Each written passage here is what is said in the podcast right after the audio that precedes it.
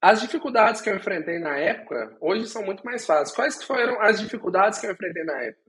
Eu não entendia, na época, o que, que era blockchain, né? Então, tipo, como que eu transformo dinheiro para outro dinheiro e por que, que isso vale alguma coisa? Então, quando você começa a pensar esses tipos de, é, esses tipos de produto, por exemplo, que o, que o pessoal não está acostumado, é muito diferente você fazer uma, um sistema para uma loja, que você sabe que o vendedor vai chegar e vai comprar. Então, naquela época, eu não entendia muito bem como que, era, como que eram esses produtos, né? E também a gente tinha muita escassez, por exemplo. Hoje em dia, você conectar numa blockchain tipo Ethereum, por exemplo, você tem uma carteira, uma MetaMask, que você entra, usa, você tem uma documentação boa. Para os desenvolvedores, você tem muitas ferramentas que você consegue é, fazer uma integração com a MetaMask muito rápido.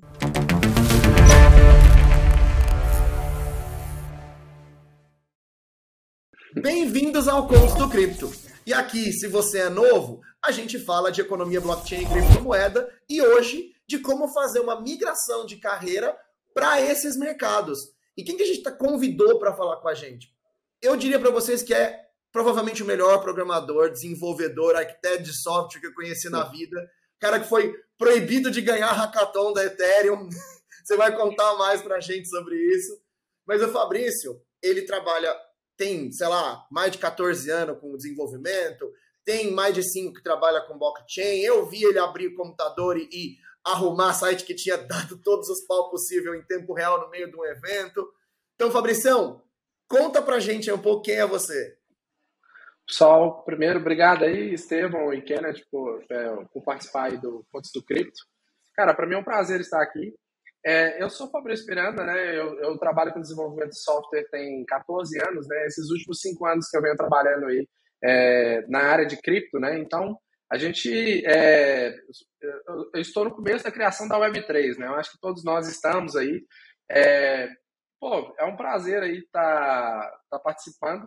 Agora, essa parte aí que você contou aí eu estar proibido de ganhar a hackathon do Ethereum, não é bem assim, não, tá? É, porque ano passado eu ganhei seis prêmios em hackathons do Ethereum, né? E toda hora que eu chegava. É, porque no, no hackathon você constrói um produto, você valida um modelo de negócio, né? E você tem que apresentar aquilo ali. Ou seja, você apresenta isso para a equipe do Ethereum, para a equipe do Globo e vários outros patrocinadores, né? É como se fosse uma, uma, primeira validação ali do produto que, que você está criando. Então, toda, como eu participo frequentemente, toda hora que eu chegava lá, o pessoal já me conhecia. Você de novo? Eu, opa, tô aí. Mas, cara, para mim é um prazer enorme estar tá atuando aí com, com desenvolvimento de software dentro da área de blockchain. E espero contribuir aí hoje. Mas eu lembro de uma história que você contou pra gente, gente só para vocês saberem, a gente trabalhava junto, né? É, o Fabrício foi CTO da Niftify e eu head de marketing da Niftify. A gente, inclusive, ainda dá apoio pro time lá, é uma empresa fantástica. Mas eu lembro que você uma vez falou que o cara não deixou você levar o primeiro prêmio, porque falou assim: não, você já ganhou demais. É, é verdade. Tá, é, é, então, o que que acontece? Esse em específico aí foi o seguinte: é, eu ganhei o prêmio do, da Wallet Connect lá em Amsterdã, né? Então, o que que acontece? Eu cheguei lá em Nova York três meses depois e eu melhorei a solução que eu já tinha, eu já sabia fazer. Então, eu fiz a solução melhor. Então, opa, eu cheguei para conversar com esse cara de novo. Olha, eu fiz uma solução melhor. Só que na hora que eu cheguei para conversar com ele, ele nem quis me ouvir mais. Ele falou: opa, peraí, não, calma, dá, dá espaço, dá espaço aí. Pro... E pô, só sorri e sair de lado, né? Tudo bem. Mas... Tá virando o famoso or concurso. É. Não pode mais. Mas, Fabrição, então vamos lá. O que, que, eu, o que, que eu trouxe você aqui? Que eu acho que é o objetivo do nosso papo acho que o, o mundo de blockchain está crescendo muito, vai crescer cada vez mais rápido. Tem, a gente está passando por um momento difícil, que é normal, a gente teve isso com a internet, com o estouro da bolha e tal. Mas para mim existe uma coisa que é inevitável, que é a blockchain se tornar muito grande. E a gente viu que, principalmente nesse período pré-bear market agora, os salários de quem estava trabalhando com blockchain são muito bons, que eu acredito que vai ser de novo em breve. Mas como é que foi para você fazer essa transição de ser um, um, desenvolvedor tradicional, internet, Web 2, empresa normal, convencional, bancão, e vir para Web 3? Então eu queria que você contasse um pouco do que, que te motivou, mas principalmente uhum. as dificuldades e onde que você encontrou informação, onde você aprendeu, como é que você resolveu os problemas que apareceram. Eu vou falar uma coisa que eu costumo falar é a primeira coisa quando eu olhei para blockchain, ou seja, lá na época que só tinha é, Bitcoin, né? Ou seja, o Ethereum estava nascendo ali, as primeiras, os primeiros tokens RC20 e tudo mais. E ali eu vi, eu, pô, eu vi uma circulação de dinheiro, né? Um dinheiro diferente que eu, pô, eu não sabia como que aquilo funcionava. A realidade era essa. Então eu acabei me interessando por dinheiro. Eu sou um cara que eu gosto que, que os modelos de negócio sejam lucrativos. E, ou seja, para mim trabalhar no, em uma tecnologia dessa, eu espero que ela seja lucrativa. E foi aí que eu fiz lá o meu primeiro investimento em Bitcoin e tal. E aí, dois meses depois, eu vi que é, eu tinha ganhado. É, o dinheiro tinha dobrado. Eu tinha posto 100 para ver, virou 220. Lembrando que não é indicação de investimento, tá? Mas, pô, eu vi aquilo ali e falei, nossa, velho, esse negócio é bom, hein? Então, é, nessa época, eu trabalhava numa grande empresa é, que era a CIT. Aqui no Brasil, ela é uma das maiores empresas é, de desenvolvimento de software. Então, lá eu trabalhava lá com um projeto norte-americano é, da, é, Heart Music, né, que lá nos Estados Unidos, por exemplo, pô, tem uma, a maior infraestrutura de mídia é, dos Estados Unidos. Né? Então, também cheguei a trabalhar no projeto da Google, mexendo com parte analítica dos produtos Google e tudo mais. E o que que acontece? Eu estava namorando ali, pô, é, Bitcoin, Ethereum, o que que eu estava namorando, né?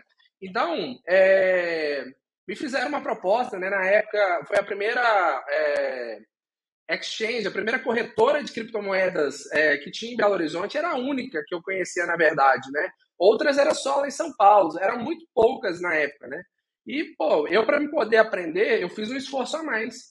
Então, o que que acontecia? Eu falei, oh, você, vou, eu vou acertar um part-time aqui para me poder é, aprender um pouco mais sobre isso. Então, eu mudei minha rotina, né? Ou seja, eu estava na CIT às 7 horas da manhã, 4 horas, é, 4 horas da tarde eu estava trabalhando até lá, mais meia hora eu pegava e ia até 10 horas da noite, né? Ou seja, tudo para poder aprender o que, que era blockchain.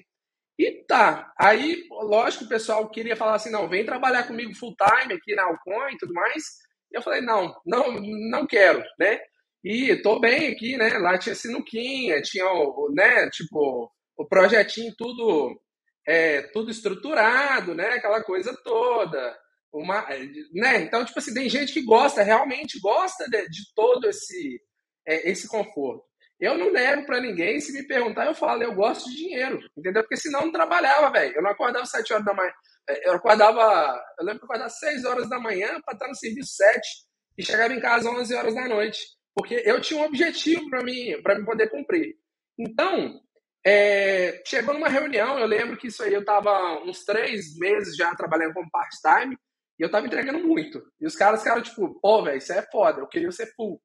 E eu lembro que a gente estava na confraternização da empresa, que o pessoal virou e falou assim: tá gostando lá da Google, lá, né? Gosta da, da sinuquinha, né? Pá e tal. E eu, e eu falei: e ganhar dinheiro, você gosta? tá ligado? Porque, tipo assim. Falou a palavra mágica ficar... pro Fabrício. É, é, falou a palavra mágica. Aí falou: dinheiro, e ganhar dinheiro, você gosta?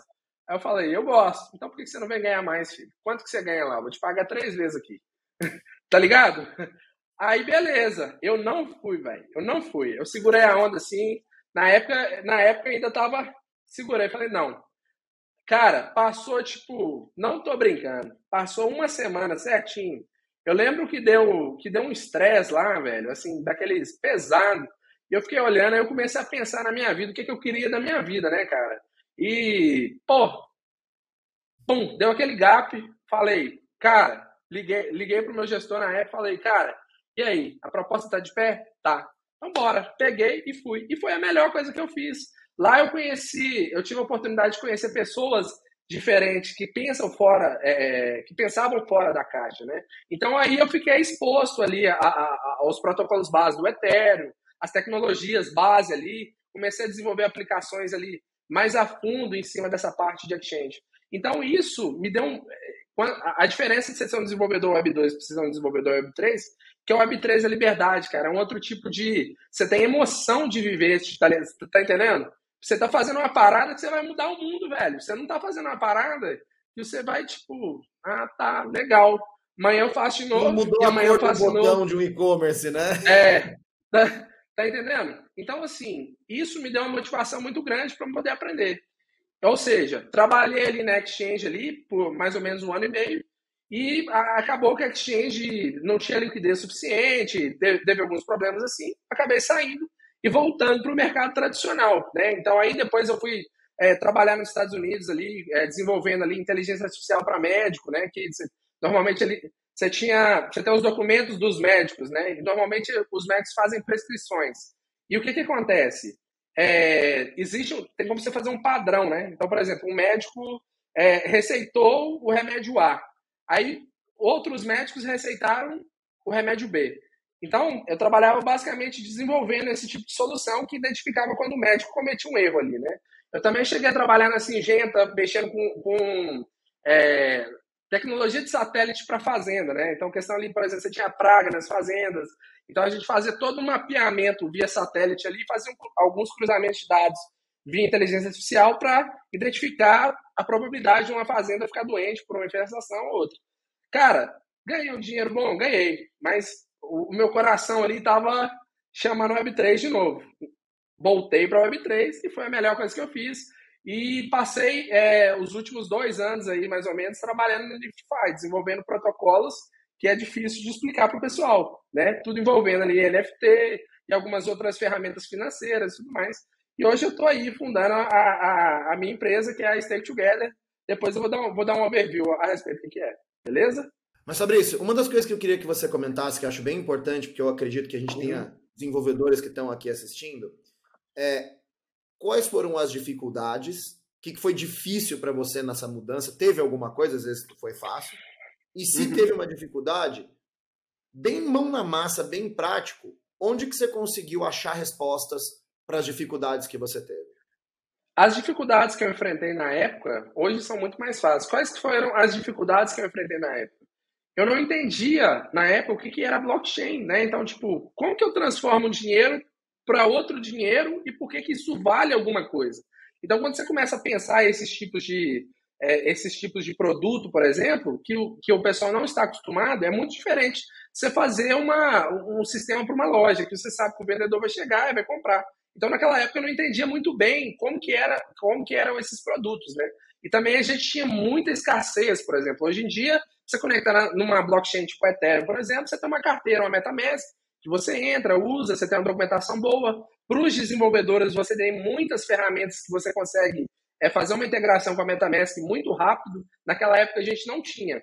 Então, é, naquela época era tudo muito mais escasso. Hoje em dia você vai, pô, você vai fazer um setup de uma carteira, já está lá. Você vai fazer uma integração numa rede, já está lá. Você vai pegar um contrato inteligente e colocar na blockchain, você já tem toda uma documentação base explicando. A lá diga chat GPT fazendo contrato para a gente, né? Mas, enfim, é, hoje está tudo muito mais fácil. Então, aquela dificuldade que eu tinha naquela época não é a dificuldade de hoje. Hoje está muito mais fácil de se aprender. Então, você segue canais, por exemplo, do cripto, você, você segue outros canais, por exemplo, é, que ensinam sobre o blockchain, fica tudo muito mais fácil. Eu acho que a grande dificuldade é entender o que, que é o valor e como que a blockchain funciona. Uma vez que você entender isso daí, as tecnologias, cara, se você se esforçar, você aprende fácil. Porque suporte hoje a gente tem que é muito diferente daquela época. E aí, Fabrício, a, a outra coisa que estava na minha mente aqui era como é que você está enxergando essa questão de que, cara, tá faltando, tá faltando desenvolvedor, né? E tá faltando de monte desenvolvedor. Vamos, vamos, ponto interessante. Se você perguntar para todo mundo, falta desenvolvedor? Falta desenvolvedor sempre vai faltar, porque assim, vamos falar de desenvolvedor Web 2. Pô, falta desenvolvedor Web 2? Falta. Os bons têm salário lá no alto. Por quê? Porque é um produto, não é um produto, é uma mão de obra escassa. Correto? Agora, quando você traz, se você partir da perspectiva que 99% da população é Web 2 e 1% é Web 3, e a gente está criando a tecnologia do futuro, pô, a mão de obra já vai mais escassa ainda. Tá entendendo? Só que você tem diversos benefícios em ser um desenvolvedor Web 3 e não ser um desenvolvedor Web 2. Embora você tenha muitas tecnologias semelhantes, não é um trem completamente diferente, igual o pessoal fala. Tem muitas semelhanças. A questão é conhecer o contexto, né? É... Por exemplo, desenvolvedor Web 3. Cara, você consegue trabalhar remoto, tá? A maioria dos jobs Web 3 você trabalha remoto de qualquer lugar. Seja no Brasil, seja aqui nos Estados Unidos, seja em qualquer lugar, né? Enfim. Fabrício, e ainda só para fechar essa pergunta, então, realmente você acredita que existe esse gap? E aí a minha pergunta é, acho que já, já meio que respondeu, você recomenda então que os desenvolvedores venham para o Web3? Eu queria saber de timing, porque a gente está no momento de baixa do mercado. Você acha que é um bom momento para investir nessa transição agora ou começa a olhar para fazer a transição mais para frente? O que, que, você, que, Olha, que você enxerga disso? A, a, minha recomendação pode ser enviesada, mas eu recomendaria você vir o mais rápido possível. Por quê? Cara, criptomoeda é ciclo de mercado. Tem ciclo que está em baixa, tem ciclo que está em alta. Mas se você é um bom desenvolvedor, cara, projeto para você trabalhar que não falta. Porque quando o ciclo está em baixa, é aí que os builders trabalham. Então, ou seja, aonde que tem mais mão de obra é na baixa, não é na alta. Tá entendendo? Então, ou seja, quando você entra na baixa, você, tá, você consegue emprego mais fácil. Dizem que não, mas você consegue emprego mais fácil. Aí o que, que acontece quando você trabalha no protocolo? Esse protocolo foi construído na baixa e esse protocolo ele atinge o sucesso na alta. Seu salário vai lá em cima, filhão. Então. Você cresce mais rápido, né? Com certeza, com certeza, porque você ajudou a desenvolver uma, é, é, uma tecnologia que ela vai ser usada no ciclo de alta, mas ela é construída na baixa. Porque quando está no ciclo de alta, velho, é pauleira, é produção, né? É, é, acesso, é suporte. Então tem o tempo de construir e o tempo de colher, né? O tempo de colher é na alta. Entende? Muito legal, hein, Fabrício? Eu estou ouvindo você falar aqui, cara. Eu sou o Kenneth Correia, eu hoje atuo mais focado em metaverso, mas eu tive uma carreira para trás liderando equipes de desenvolvimento Web 2. Então, desenvolvimento em PHP, plataformas de e-commerce como Magento ou de conteúdo como WordPress, trabalhei também com desenvolvimento de apps, mas eu tô curioso, cara, porque você vai contando e eu vou fazendo um pouco desse paralelo. E aí, um ponto que eu queria te perguntar era assim, cara, do ponto de vista técnico, se fosse fazer uma comparação, como é que você pode falar, sei lá, tem um banco de dados SQL, né, uma tabela aqui estruturada e uma blockchain. Você acha que daria para dizer que uma blockchain é um banco de dados distribuído que de repente registra as alterações que foram feitas? Que está faltando aqui nessa metáfora, assim, para quem é desse mundo? Cara, então, é, se tratando de tecnologia, tá? Você pegar um banco de dados SQL, ele está ali no servidor centralizado, correto? Ou seja, é, se aquele servidor cair, você vai ter que levantar o banco de novo para você poder acessar, tranquilo? Imagina que a blockchain é aquele mesmo banco de dados SQL. A diferença é que é o seguinte: a gente sacrifica um pouco da performance do, do banco de dados é, relacional e a gente cria replicações horizontais dele, beleza? Então, quando a gente fala de distribuição, imagina que a blockchain é um único banco SQL. A diferença é que ele tem replicações pelo mundo todo, né? Ou seja, através de nodos é, fazendo essa replicação. Então, é parecido, é parecido. A diferença é que, por exemplo, um banco, um, num banco SQL, por exemplo, você consegue fazer consultas SQL, né? Com a performance voltando ali abaixo de é, 0,1 segundo, por exemplo. No banco SQL você faz isso. Numa blockchain, por exemplo, já é mais complicado, não é tão performático. Aí você precisa de outros serviços para trazer esse dado. Então, ou seja, é aquela questão de sacrificar performance é, e segurança. A, a, blockchain você pode comparar como se fosse um banco SQL replicado. Entende? Muito legal, cara. E imagino que essas metáforas ajudam para quem está entrando nesse mundo de, de, primeira, né, cara? Ah, não, com certeza. Com e, certeza. e aí, cara, um outro lance é assim: quando a gente fala no mundo, nesse mundo Web 2, a gente tem lá o cara que trabalha no back-end, a gente tem o analista de banco, tem o cara que cuida de front-end, tem o DevOps, e tem muita gente falando do tal do full stack, né, que trabalha e cuida do, uhum. de todo o escopo. Para desenvolver o Web3, o quanto que o desenvolvedor tem que ter essa pegada em infra, assim, o quanto que é relevante infra para o mundo desenvolvimento? Pergunta interessante. Isso aí vai depender do projeto, tá? Então, por exemplo, você tem alguns projetos de muito sucesso, por exemplo, corretoras grandes, protocolos muito grandes, que você normalmente você tem uma equipe maior, tá? Mas normalmente os protocolos de Web3, eles são formados de equipes menores, né? Então, quando você está trabalhando numa equipe menor, normalmente você tem que ter um conhecimento ali de cada área, né? Então, por exemplo, é, se você trabalhar um, em um protocolo igual esse que eu estou criando da Stake Together, você tem que ter um conhecimento de infraestrutura muito bom. Por quê? Porque você está trabalhando ali com muitos operadores, máquinas, né? Você tem que garantir um nível de segurança é, muito alto. Mas, por exemplo, dependendo do protocolo que você trabalhar, se trabalhar, por exemplo, com um protocolo de NFT, ele fica ali na linha do contrato, por exemplo. Né? Então, você não tem que mexer tanto com a infraestrutura. Então, é recomendado que, para protocolos menores, é, você entenda um pouco de, de, de full stack.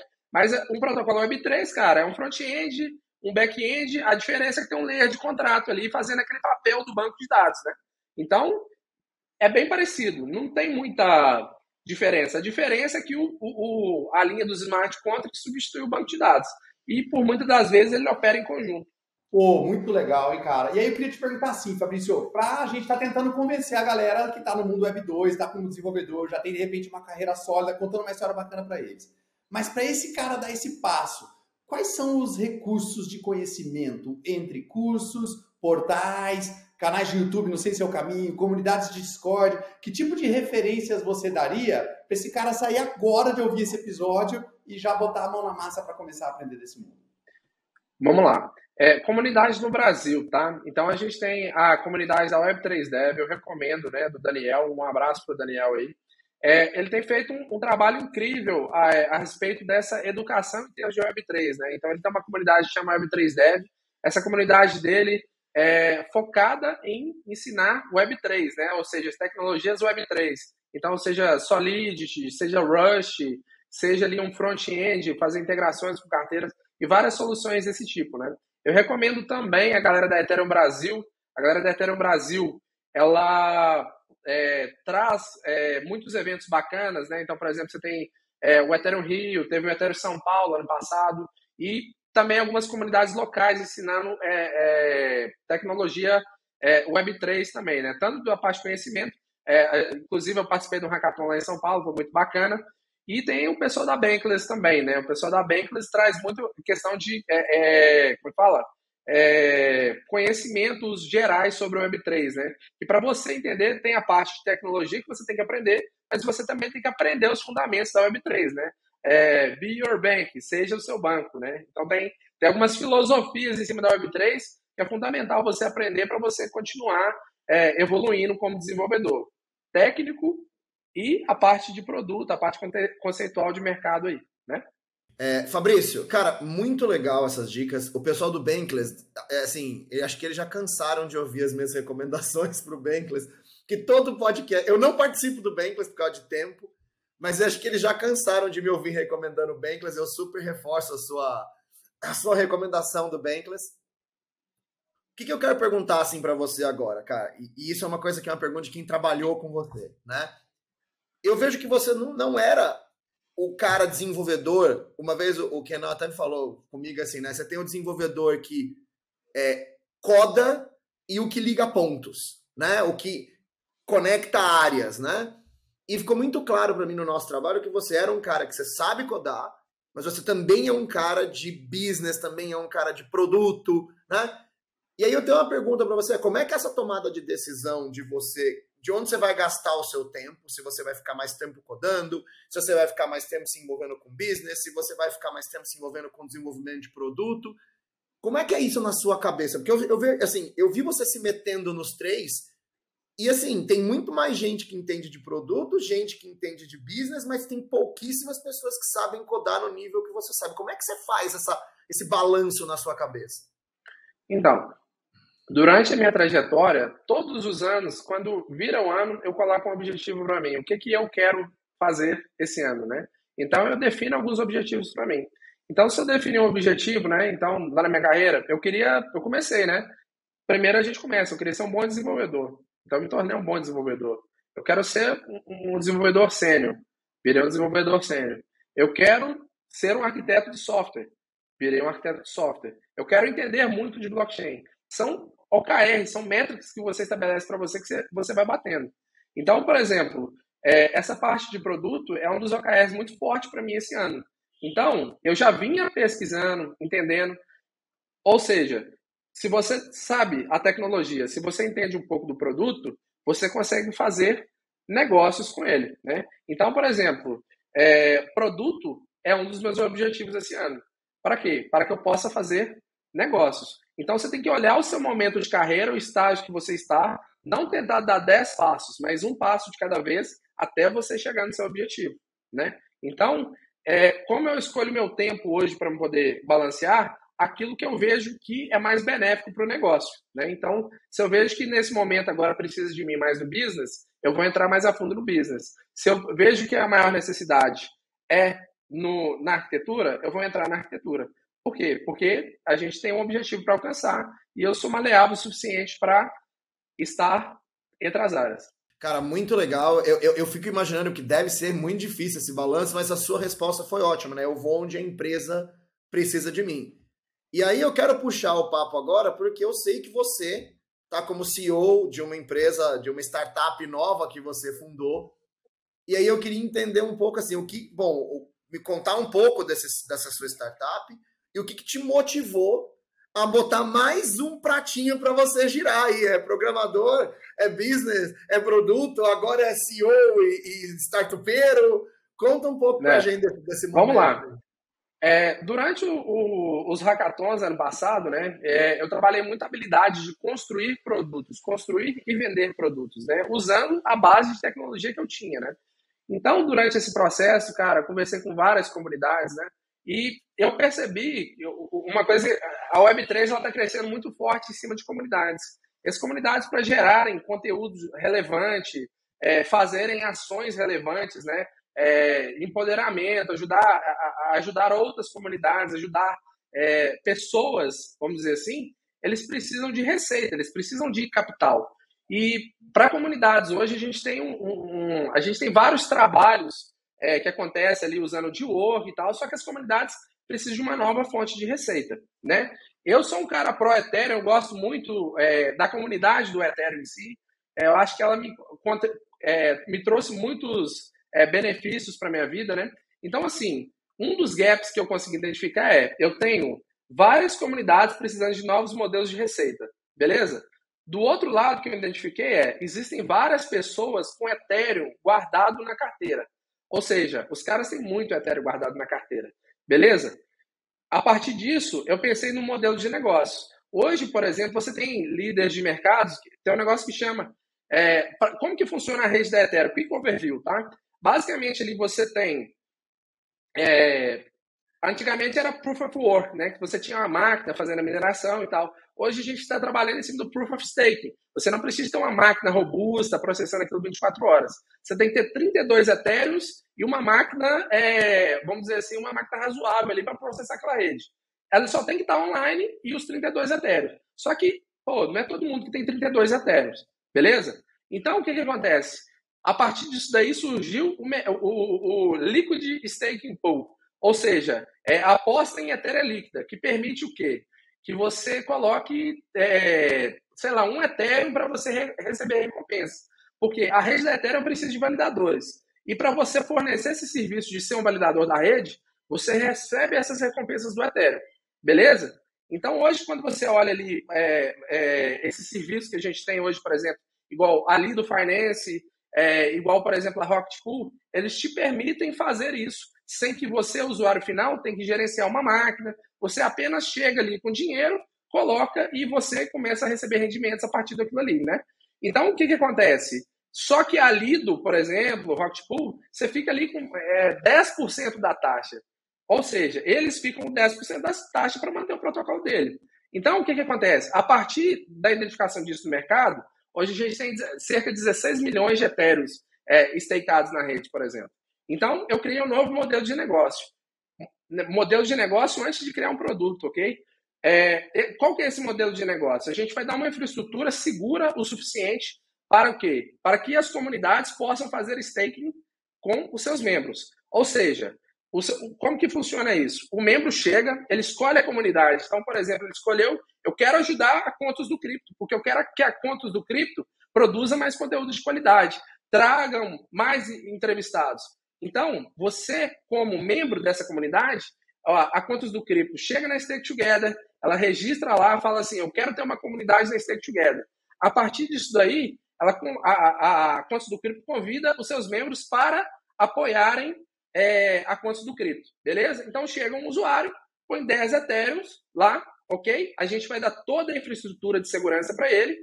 Aí entra bem a parte de infraestrutura, né? É, o que, que acontece? A gente vai dar toda a infraestrutura para ele.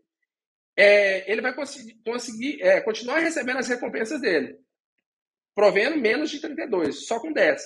Aí o que, que acontece? A FI, aqueles 10% que os concorrentes usam, por exemplo, nós, o que, que a gente vai fazer? Metade dessa FI a gente vai dar para o contas do cripto. Então, 50% fica com o stake together, 50% com contas do cripto. E o que, que isso significa? Isso significa que o, membro da comunidade ele consegue ajudar a comunidade sem gastar o dinheiro dele, porque na hora que ele quiser sair fora, ele tira o dinheiro, tá entendendo?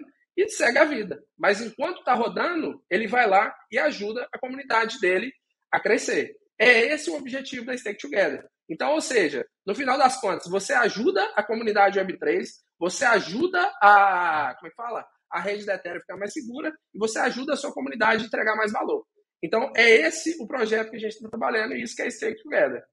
Cara, Fabrício, muito legal. Uma das coisas que eu acho que é muito legal e que eu aprendi muito vindo para a Web3 é que a Web3 é sobre comunidades. Quem está fora acha que o Web3 é sobre Bitcoin, é sobre NFT, é sobre Ethereum. Não, o Web3 é sobre comunidade. Essas coisas todas fazem as comunidades acontecerem e serem unidas, né? E esse projeto seu, te juro, eu estou ouvindo pela primeira vez agora, para você que está assistindo a gente aqui, eu não sabia nada do projeto do Fabrício. Mas é muito legal porque faz total sentido, que é eu vou apoiar a comunidade sem perder nada. Eu vou continuar ganhando exatamente a mesma coisa e ainda vou poder apoiar um projeto que eu acredito. Isso é, cara, é fantástico, cara. Parabéns pela ideia. De verdade, eu estou ouvindo agora pela primeira vez e fiquei impressionado. Legal. Eu tenho uma pergunta difícil para te fazer e depois a gente vai para a pergunta final. Beleza. Como é que você vai fazer para o seu. Porque eu imagino o seguinte: se essas outras, como a Lido, é, cobram 50% do retorno, eles 10%. devem ter. Hã? 10%. Não, de, do, de todo que eu ganhei, ela fica com quanto? 10%. 10% do meu todo. Você vai ficar com 5%. Uhum. Você vai ter uma margem operacional bem menor que essas empresas. Ainda uhum. assim, essa margem operacional vai ser suficiente para você manter o seu negócio. Por que que... Assim, eu tô perguntando, é por que, que uma Lido não cobra menos? O que que eu posso dizer? Dá e sobra. É por que, que ela não cobra menos? Porque não tem concorrente. Mas na hora que a gente é. chegar lá, vai ficar de o mercado funciona assim, com concorrência. Ainda não tem, mas vai ter. A beleza Entende? do capitalismo no, no seu. Né, Exatamente. Exatamente. Cara, eu vou citar um, um, ponto aqui. Quem já viu o, planeta, o filme do Planeta dos Macacos, tá? A minha estratégia de guerra é a seguinte: quando você. No Planeta dos Macacos tem uma hora que os humanos estão atacando os macacos, os macacos estão é, é, acolhidos, né? Aí o macaco chega assim, mostra um tronquinho assim, ele não fala, ele só mostra o tronco assim. Uma comunidade só, pá. Agora, quando ele chega ali com vários troncos, ele não consegue quebrar. Então, na hora que a gente começar a crescer com as comunidades, porque esse modelo, essa forma de desenvolver software, eu estou querendo, eu estou apostando em uma nova forma de desenvolver software. Desenvolver software com as comunidades. Porque eu quero que eles falem se está bom ou não. Entende? Então, isso vai ser uma das abordagens que eu vou trazer nesse Together. Cara, é muito legal você ter contado esse exemplo, porque pouca gente sabe. Tenho, acho que assim, muita gente da Web3 sabe, mas muita gente na Web3 não sabe que o Board Ape e todas essas coisas de NFT que vem de macaco tem a ver com essa cena do filme que você falou, né? Que é Apes Together Strong, né? E por isso que Exatamente. a história de Ape, Ape Share, não sei o que. Então, é muito legal. Você vê que você já está dentro mesmo da cultura de Web3. Cara, e só, só dando aquele gancho na primeira pergunta, tá? Cara, quando você vem para a Web3, você aprende novas formas de viver, cara. Você, cara, você, você tem experiências diferentes que você jamais teria é, trabalhando na Web2. É questão de, pô, é eventos, é, projetos de comunidade, coisas que um ajudando o outro. Isso quem vê de fora não acha que isso imagina. Então, por exemplo, quem olha para uma comunidade igual a da Bora Jape, por exemplo, não imagina quando os caras são fortes juntos. Tá entendendo? Então, pô, isso aí é uma das minhas motivações de estar tá fazendo o que eu faço todos os dias. Pô, muito legal, hein, Fabrício? Legal demais, cara. E aí, ia fazer o seguinte, cara, o nosso tempo tá indo, o episódio tá aqui já ganhando corpo. Queria te perguntar assim, cara, como é que você tá vendo o futuro, agora de maneira ampla, Web3 de maneira geral, como que você acha que ela vai impactar tanto a sociedade, de maneira ampla, quanto a carreira aí dos profissionais de TI? Cara, é, o Facebook tentou puxar aí o metaverso, né? Foi a primeira, a primeira grande iniciativa aí que a gente viu é, tendo impacto na sociedade. Isso aí é igual a questão, por exemplo, do celular, né? O celular chegou ali é, na época ali 2005, mais ou menos. Se ele tivesse chegado 10 anos antes, igual lá, eles tentaram fazer o celular 10 anos antes, mas o mercado ainda não estava preparado. Então, essa questão é, da Web3, das tecnologias blockchain, metaverso, finanças descentralizadas, né? Igual, por exemplo, aí, é, recentemente eu estava vendo a adoção do Bitcoin em El Salvador, por exemplo. Esses primeiros passos que vão mudar uma próxima geração. Então, eu diria que é o seguinte, a gente ainda está bem no começo, a gente está bem no começo mesmo. E eu, te, eu tenho certeza que essas tecnologias vão impactar os próximos anos. Então, assim, essa, se você olhar o crescimento, por exemplo, hoje, é, das tecnologias é, blockchain e outras tecnologias Web3, a taxa de crescimento deles são muito altas. Para um público como um todo, então, quem olha só o lado financeiro, questão de, é, de bull ou bear market, não consegue enxergar isso. Mas se você pegar os gráficos e olhar o quanto essas tecnologias estão crescendo e quanto que está impactando, uma hora esse gráfico vai parar de fazer assim e vai fazer assim, ó. Entende? E é aí que a mudança vai vir e quem estiver preparado bebe água limpa, né? Não, quem chegar primeiro bebe água limpa. Aí é isso. Certeza, com certeza. Fabrício, episódio incrível. Muito obrigado pelas contribuições. Tenho certeza que quem está aqui, desenvolvedor ou não, tirou muito valor do seu papo. Foi muito legal mesmo. Inclusive, se você que está assistindo até agora achou, gostou do papo do Fabrício, cara, curte aqui, vai ajudar bastante a gente. Não deixa de curtir e manda para qualquer pessoa que você acha que pode se beneficiar desse papo. Um amigo que é desenvolvedor, alguém que ainda não viu o benefício e o quanto que o Web3 vai impactar o mundo, manda o um link para a pessoa assistir esse vídeo. E eu quero de verdade agradecer por você ter ficado com a gente até agora aqui, curtindo mais esse episódio do Contos do Cripto. E, lógico, até o próximo episódio.